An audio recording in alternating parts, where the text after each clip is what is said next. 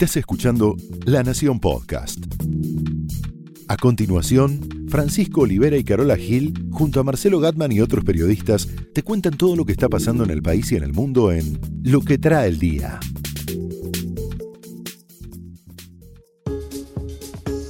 Jueves 22 de noviembre hay tanta grieta dando vueltas que hasta Cristina busca saldarlas. Mira, no es solo la creadora de aquellas grietas. Y no me digas que tenemos más espionaje en el mundo porque yo pensé que habíamos llegado a un punto de saturación. Más, hay más. ¿Más? Sí, sí. Bueno, vamos a estar hablando de eso. Tenemos a nuestro compañero Marcelo Gatman que nos va a contar otra grieta, que es la de Uber con Quiero la AFA. escuchar eso, quiero escuchar eso. Ayer los vi a los taxistas indignados. Encendidos. Sí. Parece una ironía porque cuando uno habla de grieta piensa en el kirchnerismo, pero acá la sensación que da la situación es que la grieta se la dejó Macri a Cristina. Repasemos lo que decía la expresidenta el lunes en el microestadio de Ferro ante sus militantes. Una división, un lujo que no nos podemos permitir, porque en nuestro espacio hay pañuelos verdes, pero también hay pañuelos celestes y tenemos que aprender a aceptar eso sin llevarlo a la división de fuerzas. Esto es fundamental. Verdes versus celestes, Cristina que tiene los votos hasta ahora, la mayoría de los votos del PJ, quiere saldar esa grieta porque dice no son todos malos o buenos, somos peronistas. Algunos gritaban no, se escucha ahí el audio, no, no, bueno.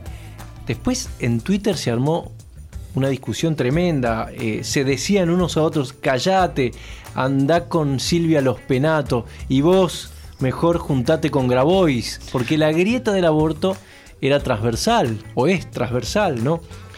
Pero no es peronista, y tengo un experto para explicarla.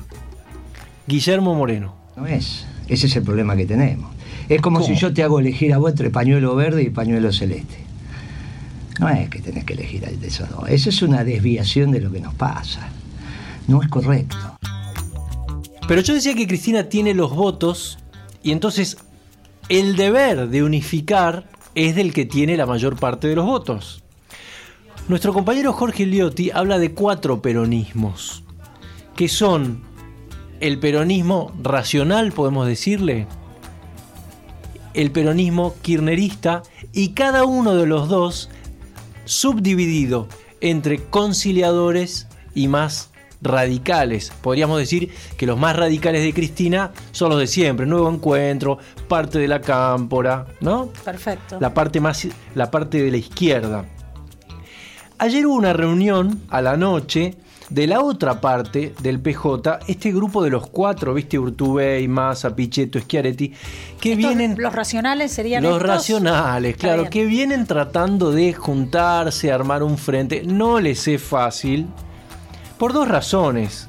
Primero porque no son uno. Cuando vos sos cuatro, es más difícil conciliar intereses. Ayer lograron que por lo menos cinco gobernadores se sumaran ahí en la casa de Entre Ríos, con Bordet como anfitrión, a ver si se puede armar algo. Y la otra razón es que Cristina es la elegida por Macri para confrontar.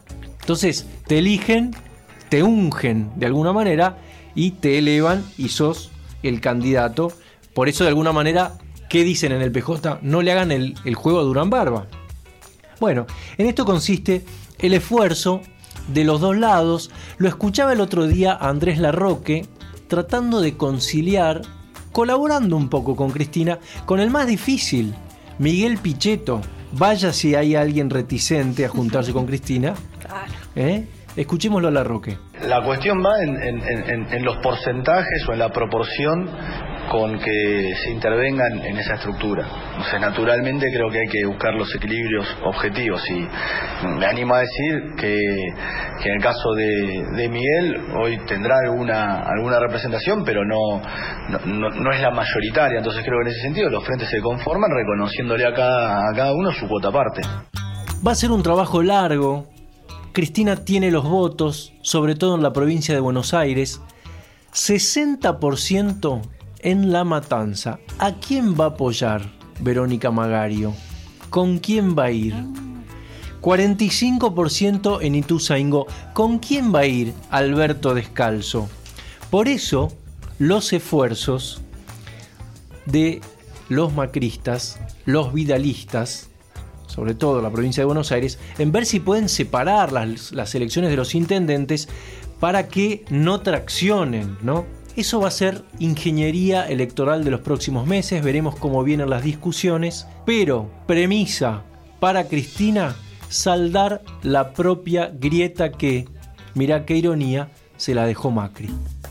Como si no tuviéramos problemas, en el mundo aparecen los espías.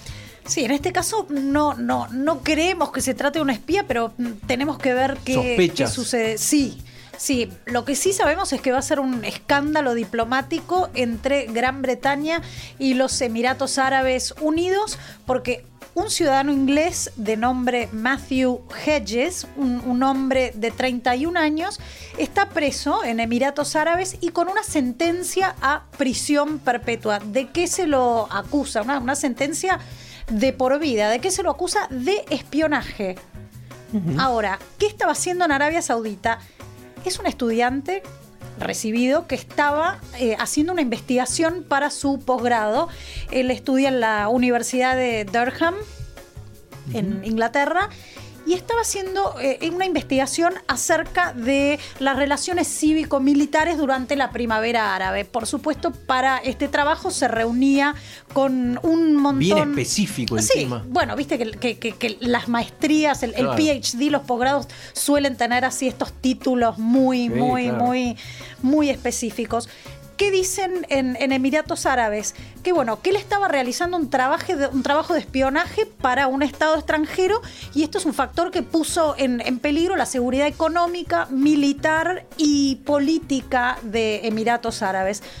Dicen Andá que a negarlo. Claro, claro. Bueno, dicen que entró como usando este perfil académico como para encubrir la, la, la función real por la cual estaba en, en, en Emiratos Árabes. Una vez estaba haciendo un video de cumpleaños a un amigo y entré sí. en un supermercado, una cadena y me frenó la gente de seguridad, espionaje. Pensaron que, era de, de, la competencia. No, es, ¿cómo le explicas? Es para un amigo. Estaba Chao. haciendo. Pero vos que estabas tomando nota de precios. Estaba con una cámara. Ah, bueno, en, en, este caso, otra que seguridad. El, el, el, hombre estaba tratando de. No estaba tratando, se iba del país ya con, con la tarea ah. cumplida. Lo detuvieron en el aeropuerto de Dubái y estuvo seis meses eh, confinado en, en, la más absoluta soledad. Después le dejaron pagar una fianza por la cual lo liberaron. Entonces ahí todos, no te digo que se relajaron, pero dijeron, bueno, hay voluntad de parte de, de Emiratos Árabes para, para liberarlo en algún momento. Bueno, ayer salió la, la sentencia con la condena esta.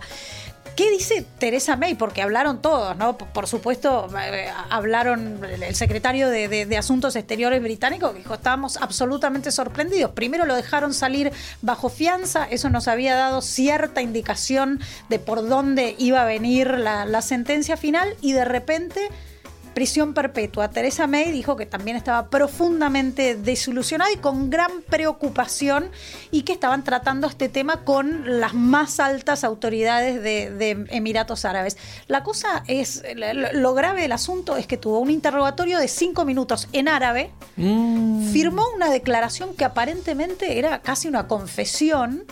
El señor no lee árabe, no lo habla tampoco y firmó esto. Cinco minutos de interrogatorio y de por vida en, en prisión. Porque Así será que, la letra chica de, de, ese, de ese contrato en árabe, ¿no? Pero bueno, hay, hay mucha relación no solo con, con, con, Dubái, con Emiratos Árabes, sino con Arabia Saudita e Inglaterra, así que los, los, los coloca en una situación un poco conflictiva, parecida a ese caso en, en, en Corea del Norte. ¿Te acordás de ese, de ese americano que, que murió en Corea del Norte? Bueno, en este caso hay que, hay que ver si puede interceder la, la diplomacia y hacer algo por, por este joven de 31 años. No menos polémica hay en la AFA, ¿no? Quiero escuchar por esta contratación esto, de Uber. Escuchar. Bueno, escuchemos a nuestro compañero Marcelo Gatman. La Asociación de Fútbol Argentino firmó el contrato más ruidoso de los últimos tiempos y no el más importante a nivel económico, pero sí con un gran impacto. El anuncio de este acuerdo con Uber, que incluyó en este miércoles una manifestación de taxistas en las puertas de las oficinas de AFA en Viamonte al 1300. Es un acuerdo o en todo caso un convenio que la AFA tenía sobre la mesa eh, desde comienzos de 2018, pero recién cuando revisó todas las implicancias legales que podía tener eh, este convenio, decidió aceptarlo y anunciarlo luego del partido que jugaron en Mendoza eh, los muchachos de Scaloni frente a la selección de, México. ¿De qué se trata este acuerdo? Bueno, es un convenio global entre Uber y la AFA para explotar la imagen de la selección argentina. Eh, eso lo puede hacer Uber en cualquier parte del mundo y de hecho lo va a hacer en China, donde la aplicación para el acuerdo entre pasajeros y conductores eh, para poder viajar de un modo que integra la economía colaborativa. Eh, en China no tiene una presencia tan, tan marcada Uber, no es tan fuerte y le va a servir eh, usar incluso hasta la imagen de, de, Messi acompañado por sus compañeros para poder promocionarse. Hace poco la selección argentina confirmó que tiene presencia en las cinco redes sociales más importantes de, China, lo que implica llegar a eh, millones de fanáticos de, ese país. Por otro lado, va a haber como una especie de intercambio en la aplicación de Uber. Eh, los usuarios van a poder recibir notificaciones eh, que los inviten a bajarse la aplicación oficial de la selección argentina y una vez que esa ida y vuelta se establezca, van a poder conseguir, entre otros beneficios, eh, descuentos en determinados horarios para poder eh, usar eh, Uber. El anuncio se hizo en Mendoza, donde Uber es, este, digamos, legal, está permitido, no tiene ningún tipo de, de, complicaciones. Incluso en Mendoza hasta se puede pagar con tarjeta de crédito, pero eso fue una casualidad porque el mismo día que Uber anunciaba su lanzamiento oficial en esa provincia, el seleccionado jugaba contra México. Y si la Argentina hubiera jugado ese amistoso en alguna otra ciudad, el anuncio de todas maneras eh, se hacía igual. Eh, desde algunas fuentes de la AFA dijeron que las cifras no la iban a dar a conocer, que no es el acuerdo más eh, importante económicamente que haya hecho la AFA bajo la gestión de Chiquitapia, pero que sí es el convenio que hizo más ruido y que llegó literalmente a todos los rincones del planeta a partir de la protesta de los taxistas de esta mañana del miércoles. Quiero saber qué puedo leerles a mis hijos. Ah, bueno, entonces te tenés que acercar a la octava edición de Filvita, que es el Festival de Literatura Infantil y Juvenil de Buenos Aires. Arranca hoy hasta el domingo. Pueden, es para, es para todos los públicos. Por supuesto, mira, van, van, a ir editores, van a ir todos aquellos que están encargados de promover la lectura infantil, pero vos como padre que querés promover la lectura infantil te tenés que acercar también el, festival va a tomar, va a tener lugar en las en tres sedes. Una es la, la, sede de la Alianza Francesa en el, en el centro, sobre la Avenida Córdoba, no sé si la tenés ubicada. Después en un complejo cultural Chacra de los Remedios en Parque Avellaneda y en Chela, que es una ex fábrica que está convertida en centro cultural ahí en, en, la zona de Parque Patricios. Así que vas a poder elegir a dónde te querés acercar.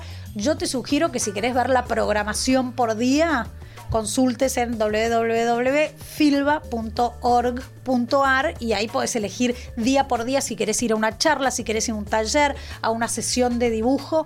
Hay mucho tema de, autores que ilustran y escriben. Esa cosa, bueno, literatura infantil, ¿no? Bueno, una vez sabes que eh, aprendí en uno de estos festivales a contar cuentos. Bueno, aprendí, me quisieron enseñar, pero eh, es... Gran talento. Bueno, hay que tener un gran talento para hacerlo. Entendí que uno tiene que elevar los tonos de voz. teatralizarlo de alguna manera. ¿no? Fundamental. Para atraer la, la- la atención, sobre todo de los más chicos que tienen un, un- un campo de, de atención un poco más reducido en, en tiempo, ¿no? Y sabes qué, yo lo incorporaría también para la secundaria y no sé si para la universidad. Puede ser.